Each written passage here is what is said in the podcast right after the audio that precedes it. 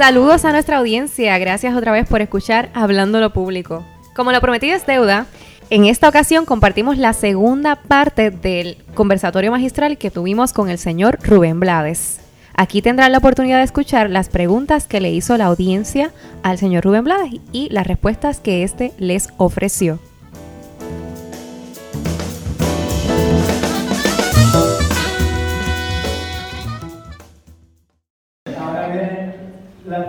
Nada más tenemos 442 preguntas. Dale, que hay tiempo. Cuando ya esté en un plano espiritual, ¿cómo le gustaría que le recordase? ¿Por qué cosa? ¿Cuál es su legado que le gustaría recordar? Y eso es interesante porque me recuerda a otra cosa. La espiritualidad no requiere una religión para existir. Acuérdense de eso. La espiritualidad es espiritualidad. O sea, no es que dependa de que tiene que ser de esta religión para ser espiritual, no, no es espiritual. Quiero aclarar esto. La otra cosa es, digo, yo lo que me han preguntado a veces es, ¿qué quisiera usted que le pusieran en, la, en el féretro? En el féretro no, en la lápida. En el féretro no pongo una estampilla. No, no se ve. Esto, me preguntan, y digo yo, bueno, eh, yo diría que tratar, este trato, tratamos, algo así. Eso sería, lo, lo, me parece a mí lo más importante. En términos espirituales es que tratamos, tratamos de hacer las cosas mejor, tratamos de dar las cosas mejor que cuando las encontramos. Eso yo creo que es importante. Ante el movimiento que se dio en Puerto Rico este verano, ¿qué entiende pertinente hacer o lograr para mantener un espíritu fiscalizador sin tener que esperar que, resalte, que resulte otro escándalo de corrupción? Bueno, lo primero es mantener eh, la, la acción, mantener el, el principio de acción. Si algo no está bien, hable. Si algo, si algo eh, en, en una forma organizada, una de las mejores cosas que vi también del movimiento es que no cayeron en la trampa de la violencia. O sea, eso fue muy importante, porque eso le dio también mucha credibilidad al, asunto. Pero lo importante es, primero, entender que el asunto no ha terminado. Otra cosa que yo creo que es sumamente importante, y lo digo con mucho respeto y mucha, mucho cuidado, porque es una cuestión emocional, ustedes tienen, entre todos, reúnan los mejores ángeles del carácter puertorriqueño y resuelvan el problema estatus. Mientras el problema del estatus continúe, esta situación no va a ser resuelta.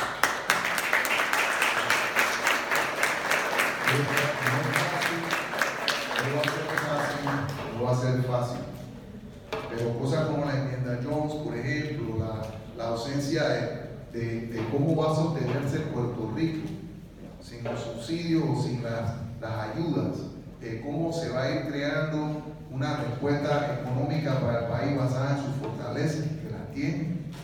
Es decir, todas esas cosas, cómo se van a integrar las diferentes áreas del país una respuesta nacional. Yo lo que hice en Panamá, cuando corrí, fue desarrollar los inventarios provinciales. Y los inventarios provinciales que eran, eran análisis de las capacidades de cada sector del país. ¿Para qué? Para evitar la repetición de esfuerzos, para producir el, complemento en las acciones y para crear interacciones entre distintas áreas que hagan, hicieran que el país entero se sintiera panameño. Y no, yo soy de Ponce, o yo soy de, de Calvo. No, no, no, ustedes son puertorriqueños. O sea, es lo mismo decir Panamá, no, yo soy de Boca del Toro, no, yo soy del Darién, no, señor, usted es de Panamá. Eso es importante y que todo el mundo se sienta conectado. Eso es importante, tú tienes tu orgullo de tu área, está perfecto, pero eso, eso simple, eso no es el punto total del asunto. Complementate, métete en, o sea, esto es de todo, seamos manos, seamos manos, no dedos. Los dedos no resuelven nada, las manos sí. Yo no puedo tomar, levantar este con un dedo. Entonces eso es importante.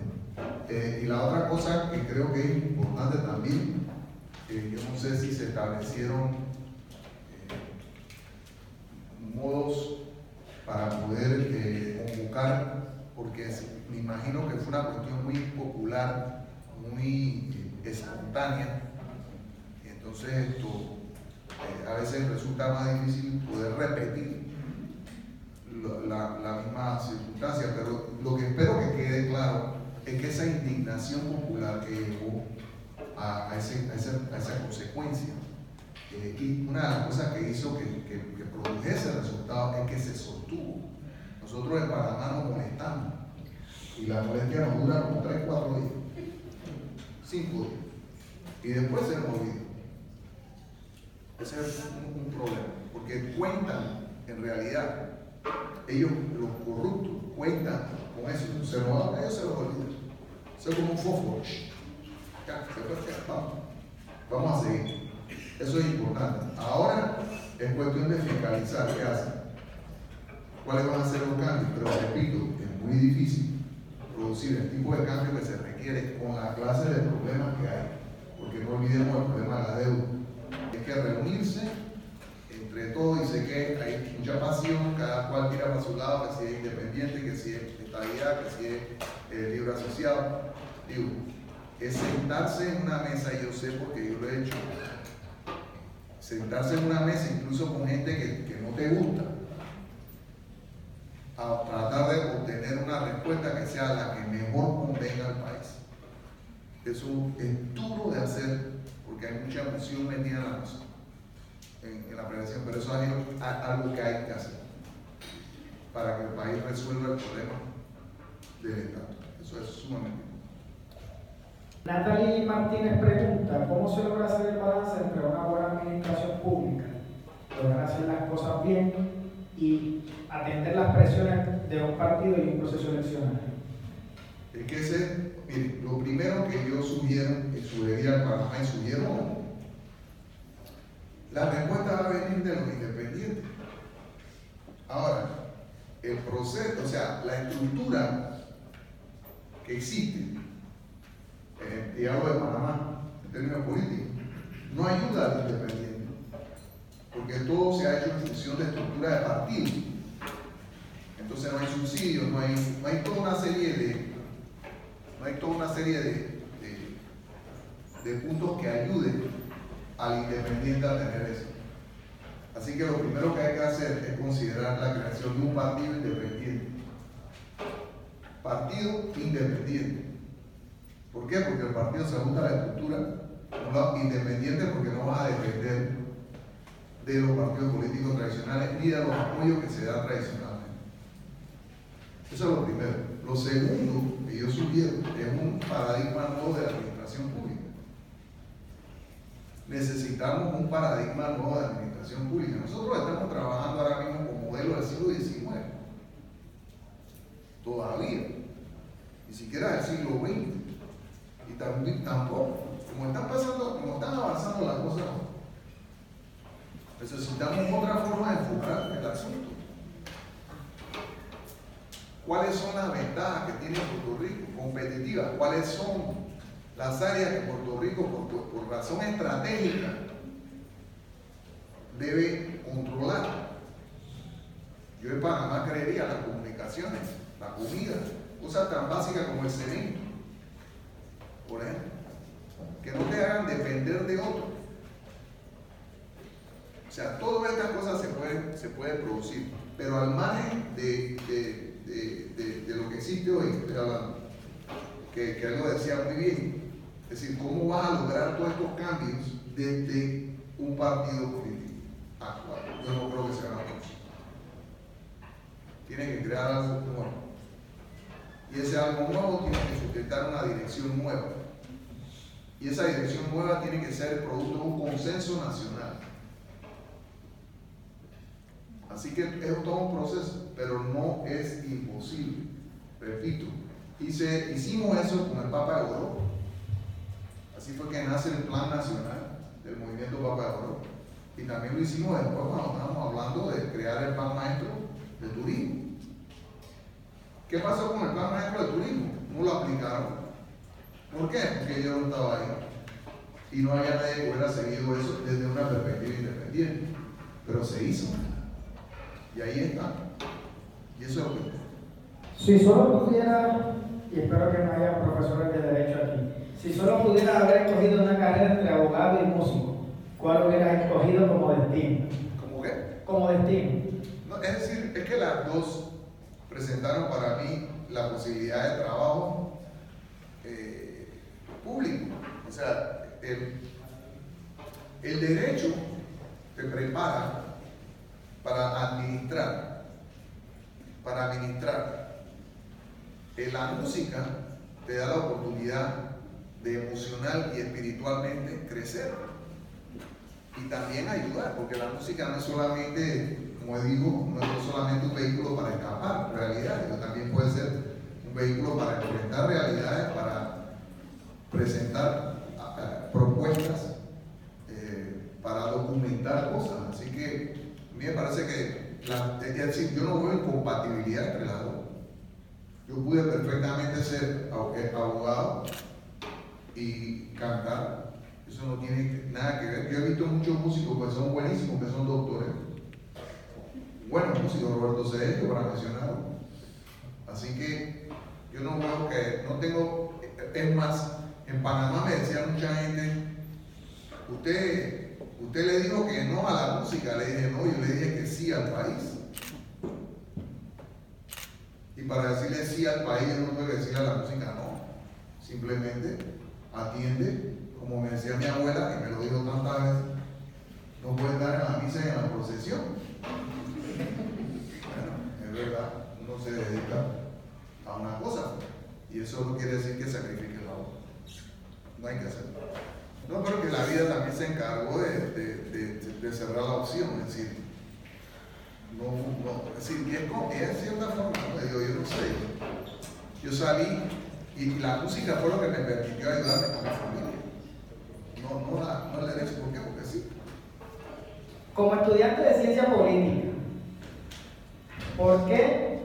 O sea, como estudiante de ciencia política, él o ella, ¿por qué en su opinión debo seguir mis estudios graduados en administración pública? Y no en derecho, relaciones internacionales o seguir la ciencia política. Yo creo que ahora mismo lo que más requiere Rico es una visión hacia el futuro. Una visión hacia el futuro que solamente va a ser presentada a través de una administración que funcione. Y un plan, un plan, un, un, una idea de hacia dónde va el país. Y repito, un paradigma nuevo de administración pública. Es decir, ustedes van a crear otra dirección dentro de lo que ya se conoce ustedes van a proyectar otra, otra, otra dirección. Y eso, eso es sumamente importante, en mi opinión. Yo incluso estaba pensando en un posgrado, eh, pero el posgrado mío sería precisamente en administración pública.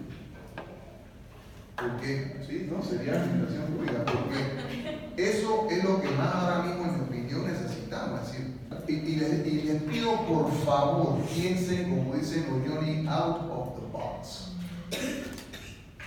Por ejemplo, las ciudades. Nosotros tenemos que repensar a la ciudad. Los centros donde vivimos. O sea, y para eso no solamente la administración pública, también arquitectos. Vamos a hablar con los que diseñan los planes urbanos. Las ciudades deben tener solamente la cantidad de habitantes que pueden sostener. Eso ayuda no solamente a vivir y a disfrutar de una mejor calidad de vida, sino que también ayuda a no desensibilizarnos ante la gente que, que no puede o no, por algún motivo eh, satisfacer las expectativas que, tiene. ¿Sabes lo que, lo que desmoraliza en sitios como Nueva York ver gente comiendo de un dinar o, durmiendo en el piso, en un sitio que tiene tanto dinero? ¿Crees que eso no nos afecta? Llegamos a la casa, la manera como nos tratamos. O sea, entonces el aspecto de administración pública ya no es solamente que vamos a administrar lo que existe. No, no, no. Es cómo vamos a administrar de la manera más prudente y más efectiva. No solo lo que existe, lo que viene. Eso, eso, eso es, a mí me parece apasionante esa, esa profesión. ¿Cómo ven los movimientos de los pueblos políticamente puedan lograr sus objetivos eh, versus el control y la resistencia del poder económico en este mundo globalizado? Yo creo que, que a veces le damos demasiada, demasiada eh, fuerza a eso del interés económico como eh, medio para evitar que se produzcan cambios. Digo, nosotros en Panamá hemos producido a través del movimiento Papa de Oro en su momento cambios de conducta eh, que fueron importantes.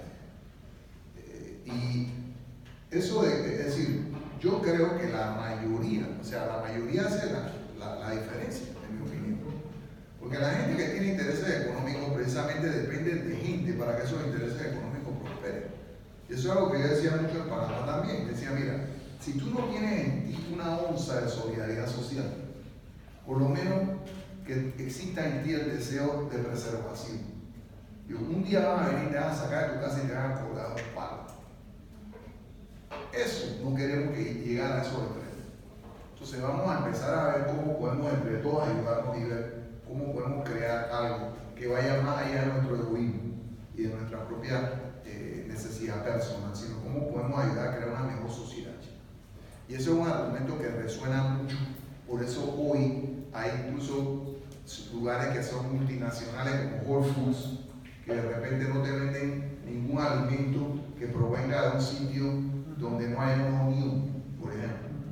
Y uno dirá, bueno, eso no importa. Claro que importa. Porque ahora resulta que sitios donde recolectaban, hacían colección de comida y tal y cual, o, que hacían producción de comida de cualquier género, saben que no pueden vender en Whole Foods si no, si no tienen una unión o si no hacen ciertas cosas. Por ejemplo, ¿se acuerdan los alimentos orgánicos?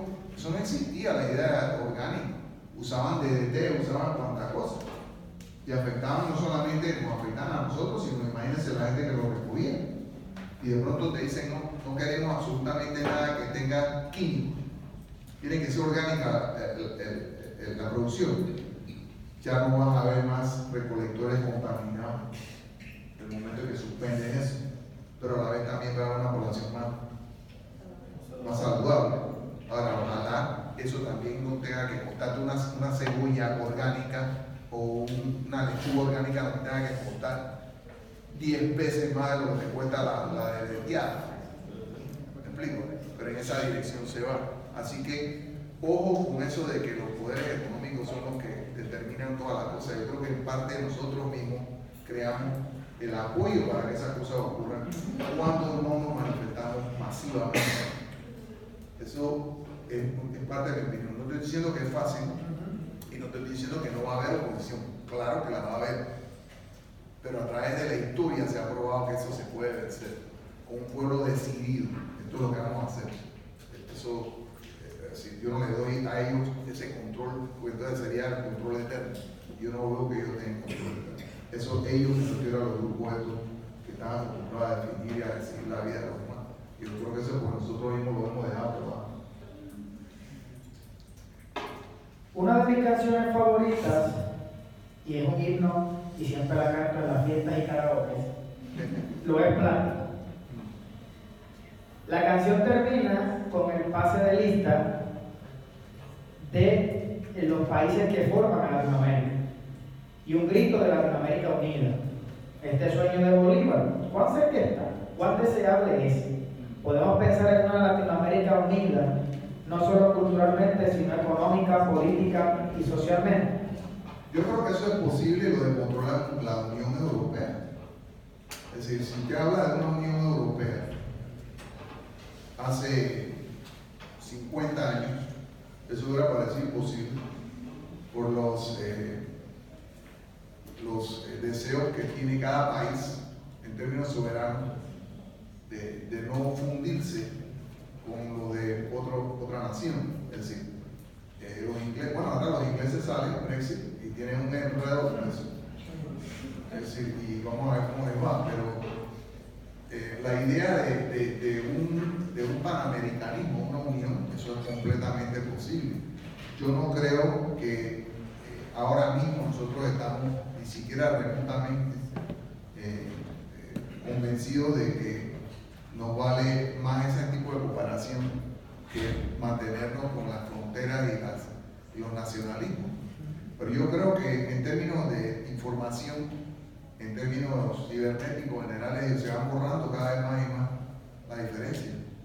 Eh, yo no sé si, yo no, yo sé que no lo voy a ver eh, América donde usted le pregunta a usted qué es y yo soy americano.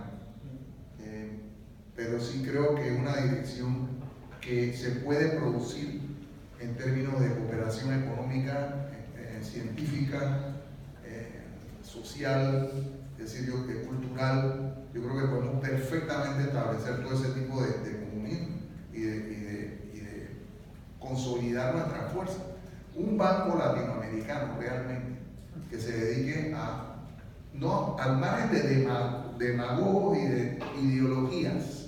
A mí no me interesan las ideologías, no me interesa, porque yo he visto la ideología que, lo que termina es matando. O sea, yo creo que tú puedes tener convicción perfectamente, creo que puedes tener una orientación que es muy necesaria, pero formularla en términos ideológicos que, que, que, no acepta ningún tipo de crítica y que contradice incluso eh, lo que dice, eso no, yo, yo, no apoyo eso ni lo he apoyado nunca.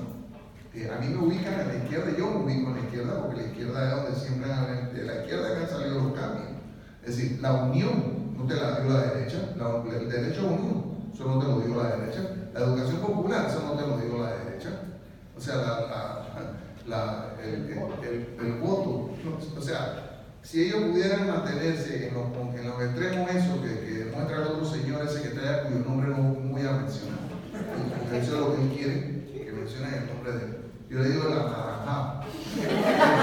Ese señor, digo, de repente, bueno, no había nada usted trabaja y él, como el buen patrón te tiene un besito y tú te sientes que el patrón te tiene un besito y que eso ha hecho tu vida mejor.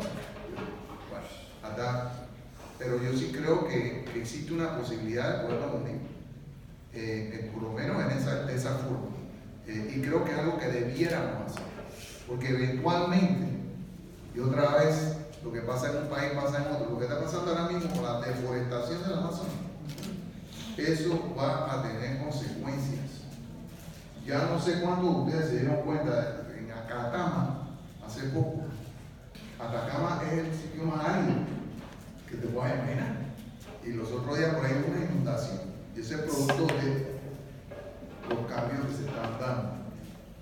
Es decir, lo que ocurre en Brasil va a tener un efecto, en Puerto Rico va a tener un efecto. Ahora estaba leyendo en la, noticia de que el polvo del Sahara, que viene por ahí, ¿qué hace ese polvo aquí?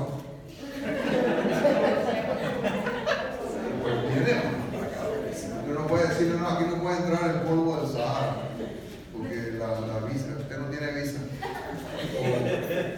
Ese polvo no debe entrar aquí. Señores, hay cosas que no podemos controlar. Entonces tenemos que hacer todo lo que podamos para evitar que se produzcan estas consecuencias. Así que si hay un efecto. Si hay un efecto y ese efecto eh, nosotros podemos ayudar entre todos a neutralizarlo. Y por eso sí creo que es posible y necesario, es muy necesario la, consideración de esa unidad la Véase Naturaleza Muerta, 1990. Eh, Gabriel le pregunta, y esta pregunta está muy interesante, tengo mi En una canción de tiraera entre Residente y Tempo, ¿qué timing? Porque hoy. Ya lo encontraron. Él dice: no es el género musical, sino el artista. Tírame un, tírate un dembow a Rubén Blades para que vean cómo parte la fila. ¿Cuán cierto es? Bueno, habría que ver qué es lo que me dice.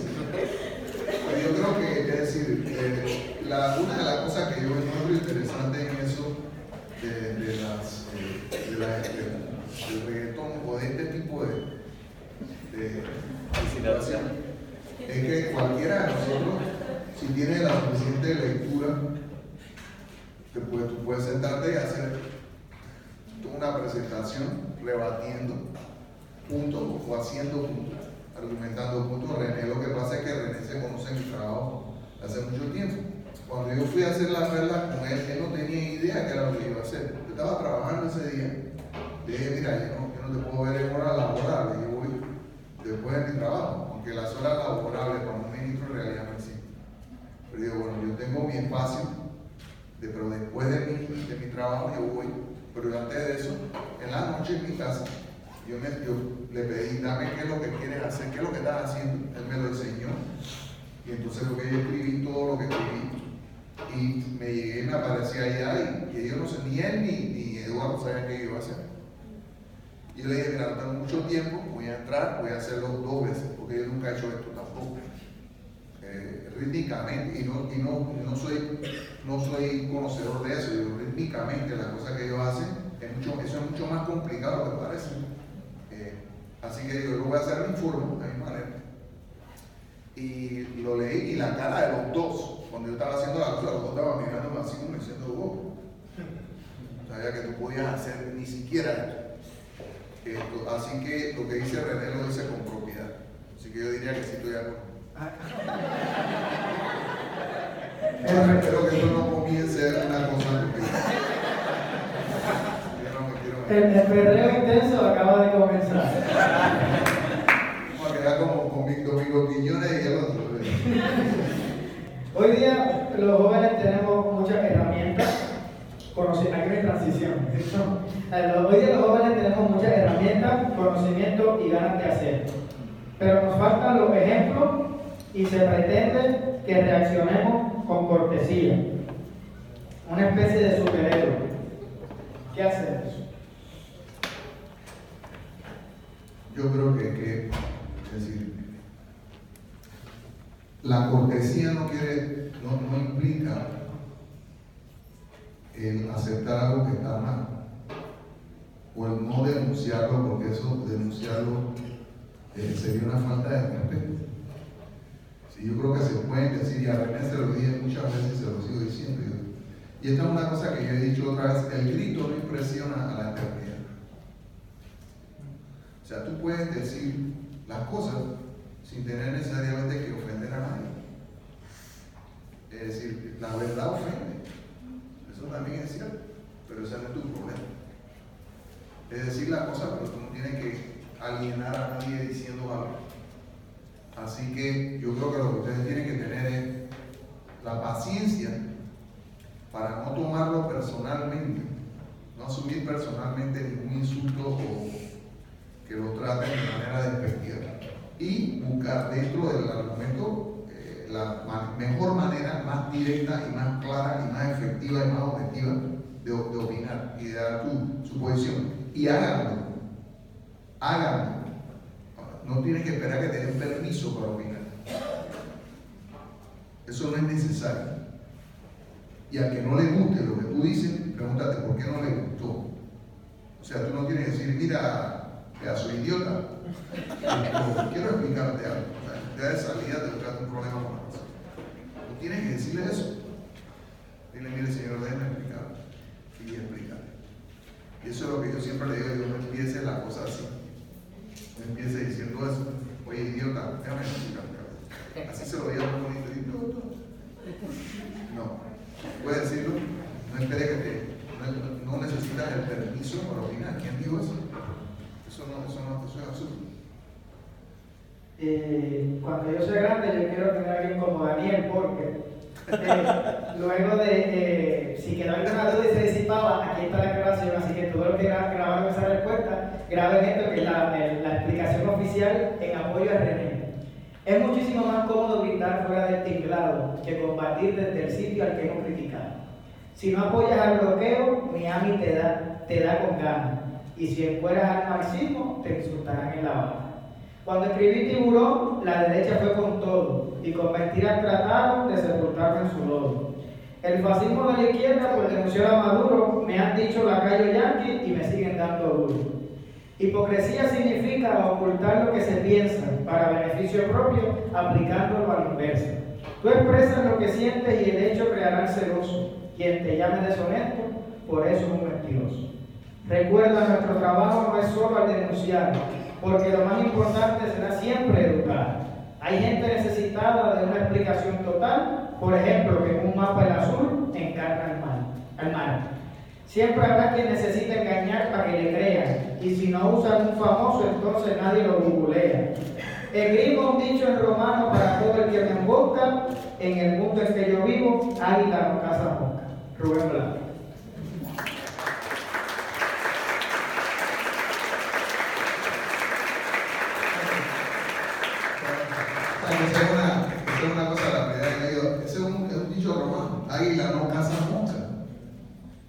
¿Tú has visto un águila alguna vez preocuparse por una mosca?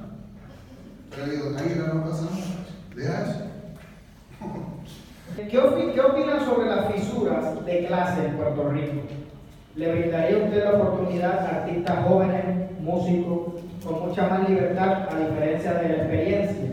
¿Y qué impacto social tienen eh, a través de su música ha notado?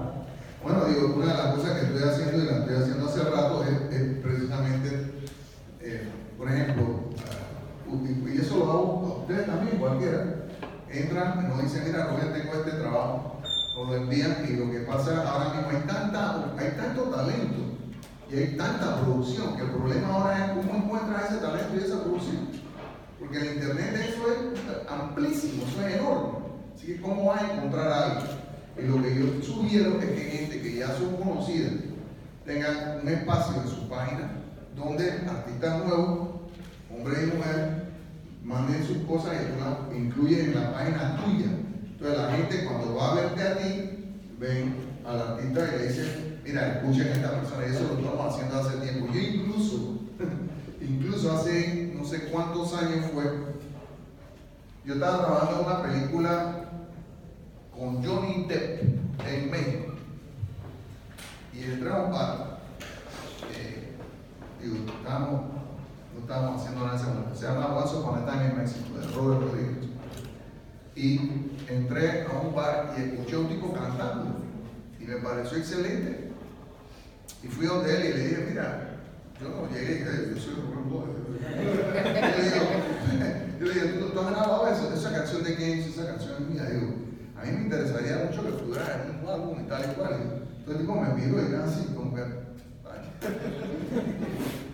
Entonces yo le expliqué y le dije, mire, yo me llamo fulano de tal, y entonces le di mi dirección y todo, y se la di, el tipo la vio y, entonces se sentó y, como ah, le dije, por favor me escribe. Como al rato parece que alguien le dije, oye, somos.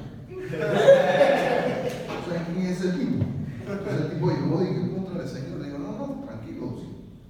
Entonces, entonces me, le, me la pasé la historia larga, Hice un álbum de gente que me encontré en cantina. O sea, empecé a meterme en cantinas a ver si alguien tocaba. en, en Estados Unidos, donde sea, hicimos un disco y yo lo saqué.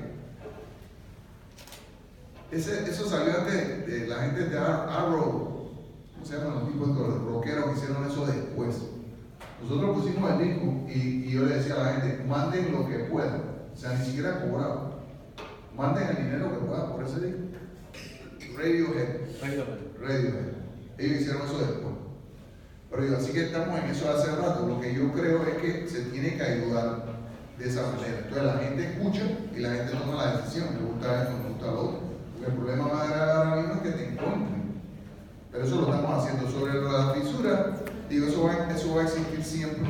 La generación ahora le gusta el reggaetón, eh, le gusta un género, otro género, van inventando su género su, forma de comunicarse. Yo creo que eso está bien.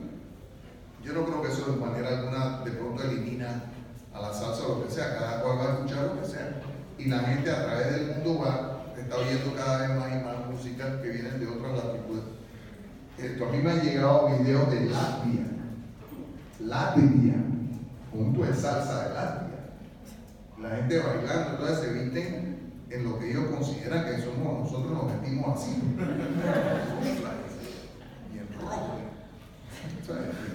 Pero digo, pero, y yo grupo en Israel, hay bandas de salsa que son atrevidísimas, porque encontré una, una banda de salsa de Israel los otros días tocando eh, un número de Palmieri, que es complicadísimo, que había hecho Pakistán, con Pakistán, y me quedé admiradísimo, en Latvia.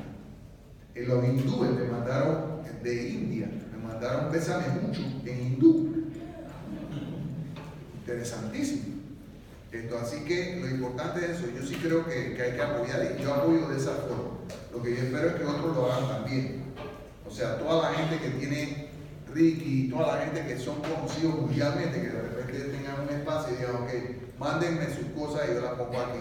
Así la gente que entra, por ahí mismo ven qué es lo que, cuáles son los artistas que están recomendando y que sea un ciclo, que se vaya cumpliendo todo el tiempo, no todos, todos, todos los meses. ¿Retomaría su rol de servidor público? Por Absolutamente, porque el servicio público enaltece.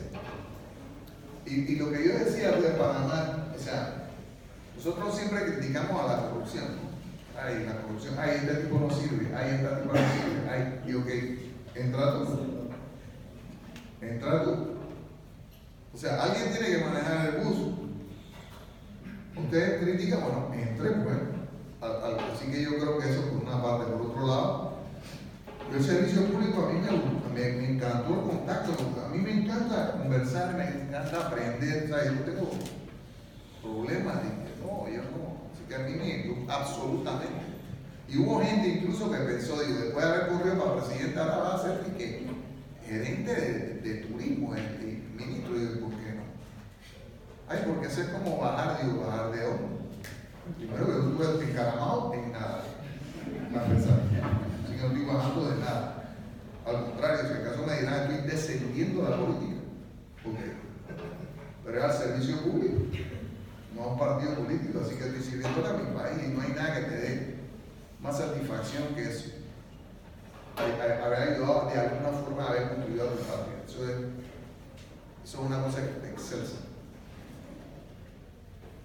En el ámbito de organización política social, ¿qué piensa del anarquismo y el anarcocomunismo? El asunto del anarquismo es, yo te digo, como masturbatorio.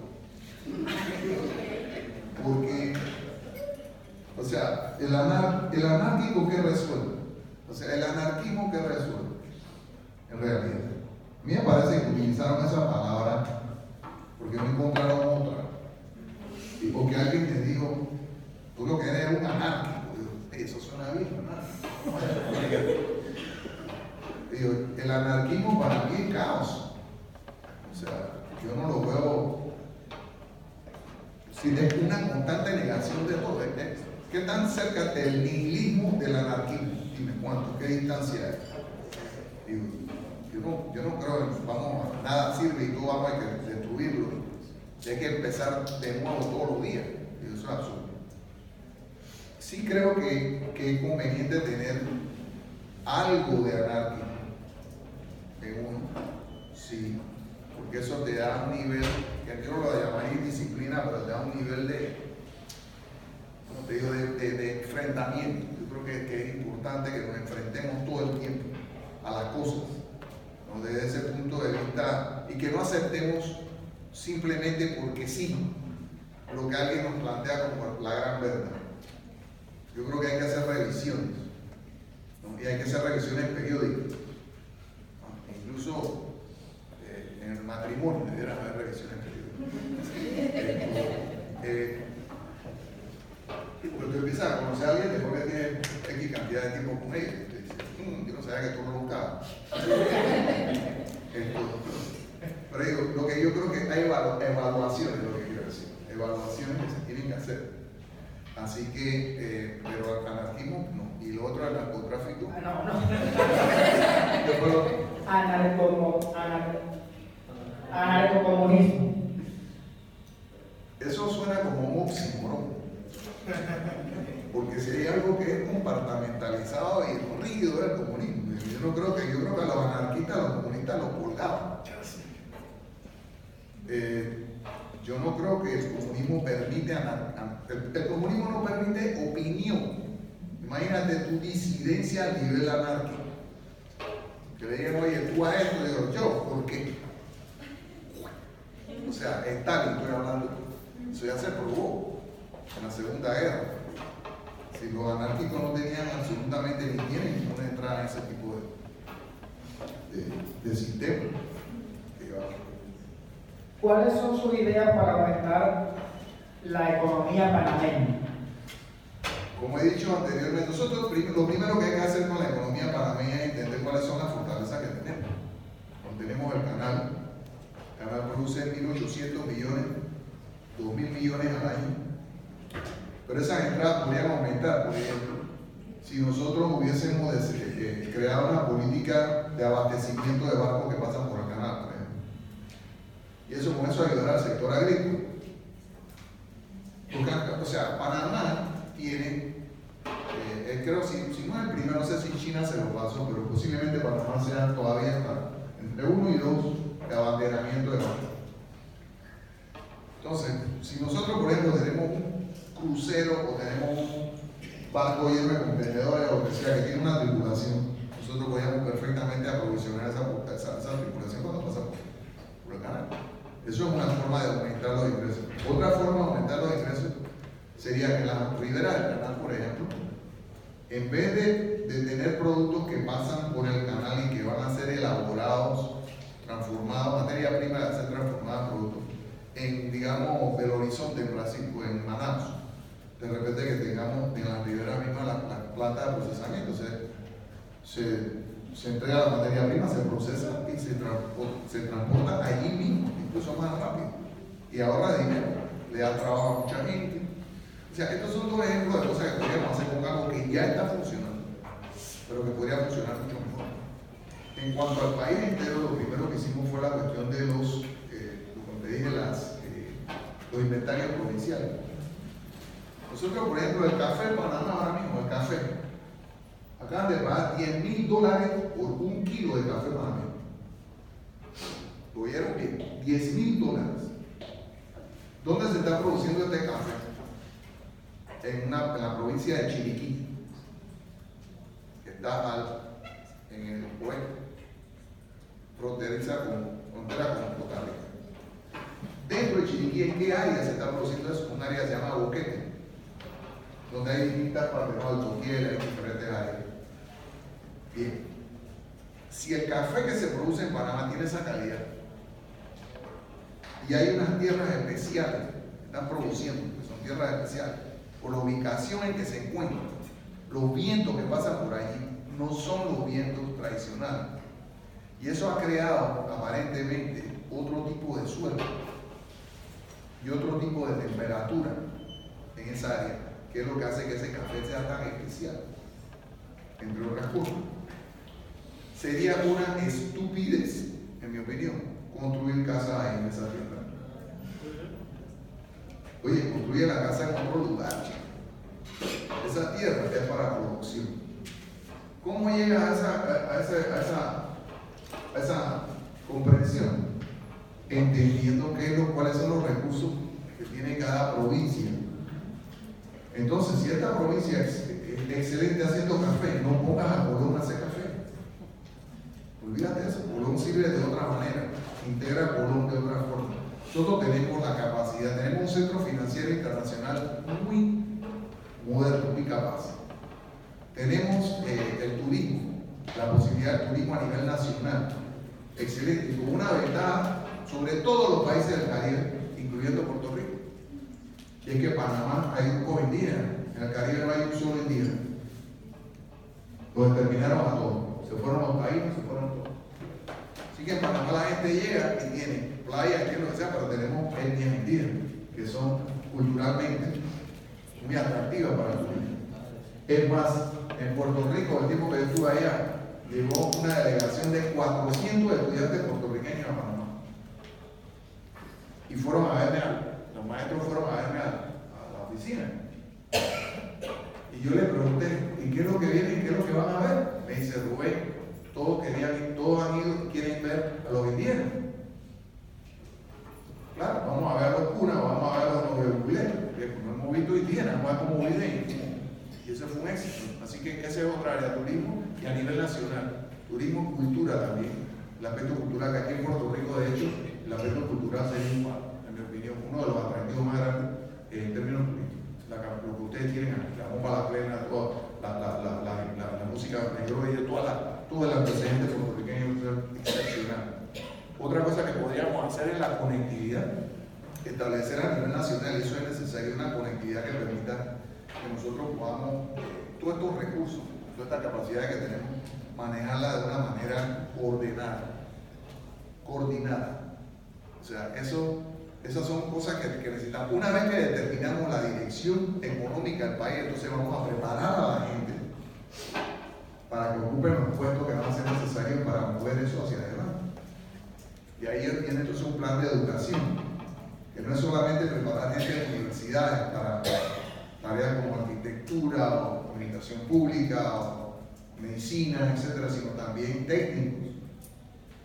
O sea, gente que, que sirva y que pueda servir eh, y que ayude a, avanzar estos planes. Pues se necesitan profesionales en todas las ramas. Pero en Panamá, por ejemplo, siempre era abogado, ingeniero, arquitecto o médico. Esas eran las cuatro. Porque esas eran las que daban plata, pues eran las que daban prestigio. Pero el país necesita más que eso. Así que esos son ciertos puntos así por encima que te digo que podemos nosotros perfectamente y tenemos el material, los recursos humanos tenemos los recursos naturales para hacerlo. Lo que necesitamos es que devuelvan otra vez a la vida al Ministerio de Planificación y que de pronto hagamos, eh, apoyemos esa, esa, esa, iniciativa de la conectividad, la identificación de cuáles son las áreas fuertes que tenemos y eh, preparar a la gente que va a servir para mover estos planes hacia adelante, hacer un plan a, 20, a, largo, a 20 años, 30 años, y toda esa, toda esa, todo ese resultado elevarlo a título constitucional, para que no lo toque ningún político ni ningún partido político que forme parte de la Constitución. Bueno, nos quedan tres preguntas. Eh, según la estrella de Panamá, los jóvenes que no estudian ni trabajan, los jóvenes que estudian, no estudian ni, tra no trabajan, los ninis, los ninis, sufren la peor crisis de desempleo durante los últimos 13 años. ¿Qué planes de implementaciones gubernamentales de educación y trabajo tienen para mejorar este porcentaje? Pero es que lo de los ninis, es decir, a ellos no les preocupa el desempleo, ni trabajan ni quieren estudiar. Es un problema grave que tenemos en general y eso es parte también de, del hecho. Hoy, hoy hablaba yo, estaba hablando con unos amigos del asunto de la pobreza. En la pobreza hay un componente y nadie lo toca porque molesta. Pero en la pobreza hay un componente que es personal. La pobreza no debe ser una opción. El Estado tiene que brindar y el sector privado tiene que brindar la posibilidad de que la gente trabaje. El Estado debe garantizar acceso a la educación. Esas dos cosas son necesarias y estamos de acuerdo. El que no tiene acceso a educación tampoco va a tener acceso a oportunidad. ¿Estamos claros? Pero a mí nadie me puso un cañón en la cabeza para ir a la universidad. Yo fui por mi mamá, mi papá, mi abuela y yo. Voy a estudiar, sino de cómo voy a vivir. Yo veo que dentro de la pobreza a veces, la cuestión es que, ah, bueno, que yo fui pobre y lo que ser pobre me condicionó. Yo le digo a la gente con todo respeto, brother, yo fui pobre bilingüe. Yo fui pobre dos veces. Yo fui pobre, como tú lo señalas. En Panamá no tenía dinero y en Estados Unidos tampoco. ¿O tú crees que yo llegué a Estados Unidos y me tiraron confeti y me hicieron una banda y me hicieron pasar a Nueva York? Aquí llegó Rubén. Yo en Nueva York la pasé durísimo, con título y todo. ¿Y por qué no me convertí? Y allá llegué de cero a Nueva York, porque el diploma mío no servía para nada. Pero hay un componente de opción. Yo voy a aceptar ser pobre. Yo no voy a aceptar hacer cosas. Yo no voy a aceptar estudiar. Yo, yo ¿qué vas a hacer? Tú no puedes vivir parqueando carros. Eso no es una profesión. Entonces, yo creo que en algunos casos que tú tienes que forzar a la gente a entender eso y a participar y ser solidario con la sociedad en general. Todo el mundo tiene que trabajar, todo el mundo tiene que ser útil. Así que el asunto ese de que, yo le doy una opción, no le doy una opción a nadie. tú tienes que trabajar porque usted tiene que sostener y también tiene que ayudar a la comunidad y tiene que ayudar al país. Así que los trabajos están. Ahora mismo en Panamá bueno, ahora mismo ha subido el nivel de desempleo comparado con el, el, el, gobierno anterior. pero tú tienes que prepararte para poder optar por los mejores trabajos. Y la universidad en Panamá yo la haría, yo haría la universidad gratuita como lo era cuando yo empecé. La universidad debe ser gratuita. Y si acaso yo, yo me gradué, yo pagaba 20 dólares por semestre cuando empezaron a pagar. Imagínate tú eso. Yo estaba en derecho y pagaba 40 dólares. Ok, entonces también el Estado tiene que a- a brindar la oportunidad para que la gente se eduque. El Estado tiene que brindar la oportunidad para la educación. Y hay cosas que se pueden perfectamente, eso yo sí lo subvenciono. La educación, sí. Vete y educa. Y si puedes pagar, paga. Si no puedes pagar, no pagues. Pero te dejo la puerta abierta. Y la cuestión de, de- hay gente también que no sabe, no tienen la orientación de que, en qué forma van a contribuir, pero yo no creo eso de los niños, que ni trabajan ni estudian. Eso no, no puede ser. Así que no, el problema no es que el Estado también hay un problema que es un componente personal y tú tienes que moverte también. Sobre las expresiones de que la pasó mal en Nueva York, véase la maleta 1975. Eh, en el tema de Puerto Rico, y esta tú la voy a sintetizar porque tienen una cohesión. Primeramente, ¿cómo usted percibe nuestra relación política con los Estados Unidos? ¿Positiva o enfermiza? ¿Y cómo ve específicamente a Puerto Rico en el tema político? Es que mire, nada más con decirle que lo de la enmienda Jones, nada más eso. ¿Cómo es posible que eso todavía esté siendo aplicado? La ley de cabotaje, ¿sabe lo que estoy? Eso es absurdo. Eso no solo encarece el costo de todo. Aquí en Puerto Rico, como decían, te pueden hacer una, una medicina que vale 10 centavos, 20 centavos, pero entonces van a Estados Unidos y regresan y valen 6 dólares. Y eso es absurdo Para la misma persona que... para la misma persona. Entonces, porque hay una cosa que se ocurre y es que usted aquí no pasa nada y todo estos tipos nos han dado 20, te han dado 95 billones de dólares y ustedes lo han votado todo, etc. Yo no estoy disculpando a la clase política, eh, porque es, es responsabilidad de la clase política tomar las decisiones necesarias, así no sean agradables, así le resulten difíciles para ellos la reelección. Eso no es lo que es un servidor público. Un servidor público tiene que decir la verdad. Así que esto, desde ese punto de vista yo no expuso eso. Pero aquí otra vez caigo en lo que dije anteriormente. Digo, la, la, la, la relación es, es- es- no solo es enfermiza, es malísima. Es malísima. ¿Por qué razón? Es decir, y ustedes mismos se han dado cuenta a raíz de lo que ocurrió desafortunadamente con el, con el huracán. Los, los puertorriqueños tienen pasaporte norteamericano y merecen ser tratados de una manera respetuosa porque forman parte de la misma organización. Es decir, y, desafortunadamente en realidad eso no ocurre. Por otro lado, la, la posibilidad de que Puerto Rico realmente se vea estimulada para crear eh, un programa económico, etcétera, se ve completamente comprometida con las existentes normas que existen, entre ellas esta, eh, la, la asunto de Jones de los cabotajes, por ejemplo. Pero, así que caigo en lo que dije anteriormente, es súper importante definir el estatus. Hay que definir el estatus para entonces poder decir, mira, esto es lo que vamos a hacer. Pero ahora mismo, es una relación que, que está en un impasse, yo no veo que esto va ni para adelante ni para atrás. O sea, yo creo que está como estancado. Y esto no son momentos para perder el tiempo. Esa deuda es increíble. Yo lo digo, ¿cuánto está? 95 billones. Se suma con las pensiones. Digo, Eso, eso es algo extraordinario. Billones con B de, bruto. En Panamá tenemos una deuda de 24 mil millones y 27 mil, perdón, ahora creo que está. Y estamos todos diciendo, pero ¿cómo es posible? ¿Qué pasó aquí? Hay nada.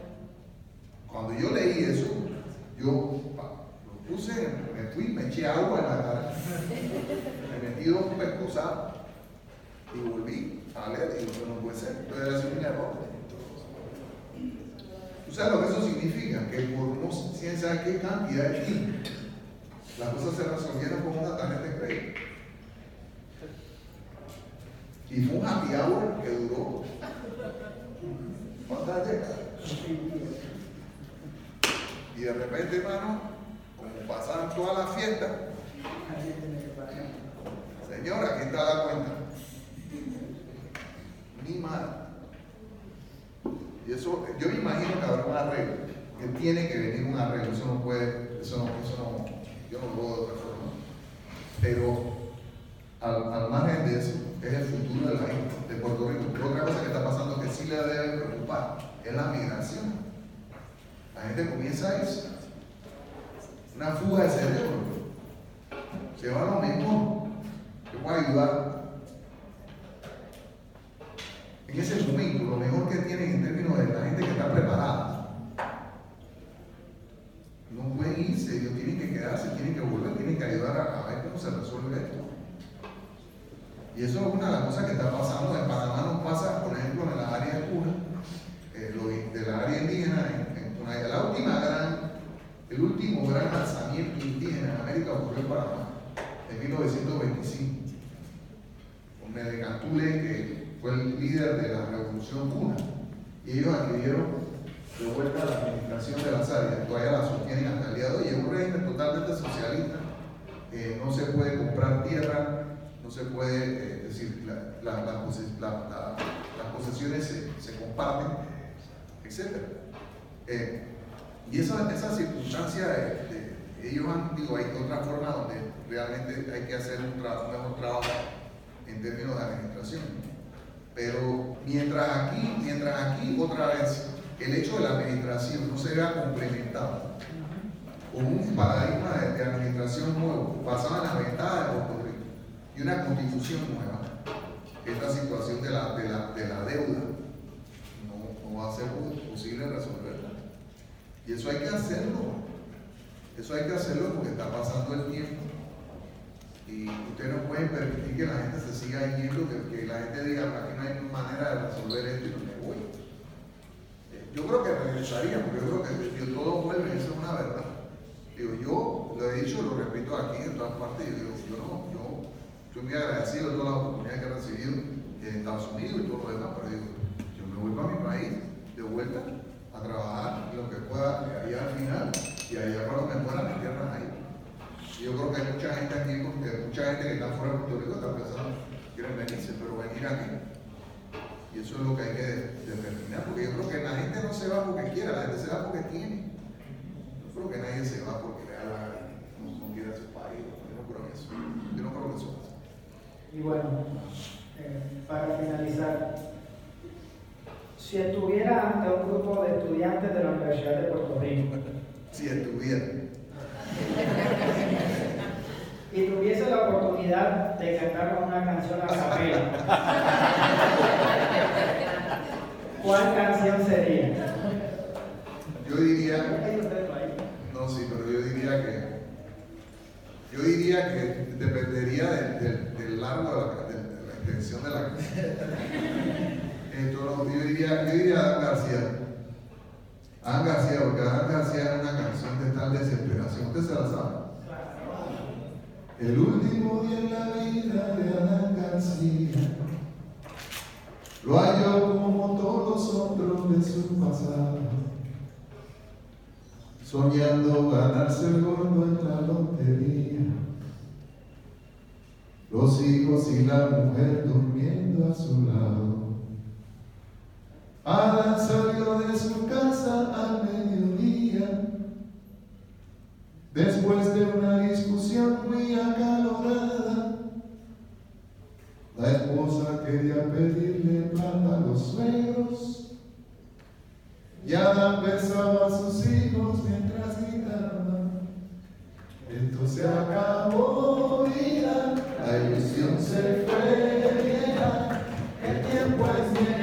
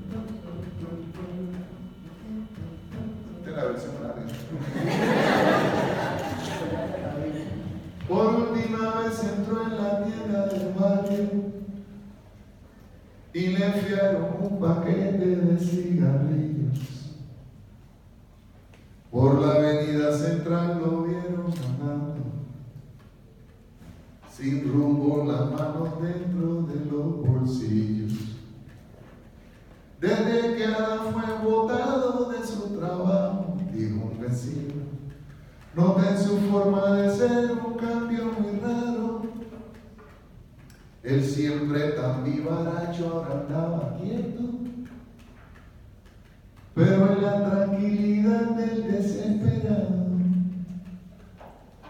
Dice el parte policial que Adán llegó a un banco y le gritó a una cajera que le entregara todo el dinero que ella en su caja tuviera. Y que si no lo hacía pronto, ella mataba. El hombre me amenazó con una pistola, la voz. Por eso es que yo le daba lo que quisiera. Por la clase de salario que aquí me pagan no voy a arriesgar la vida que Dios me diera. Cuentan que al salir Adán corriendo del banco, se halló con una patrulla parqueada frente,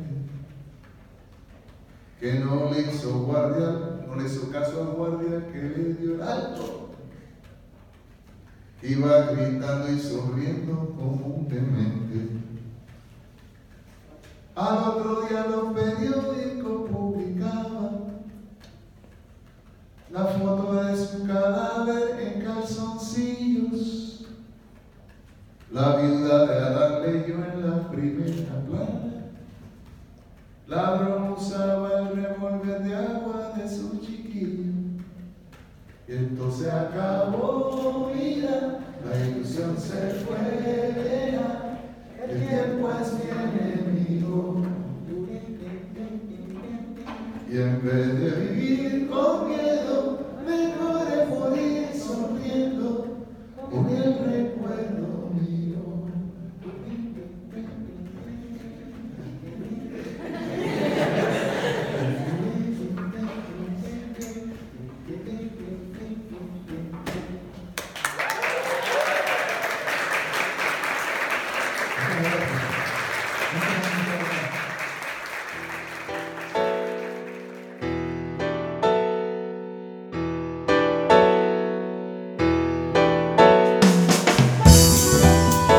Muchas gracias por haber escuchado este segundo episodio del primer conversatorio magistral con el señor Rubén Blades. Espero que lo hayan disfrutado tanto como nosotros.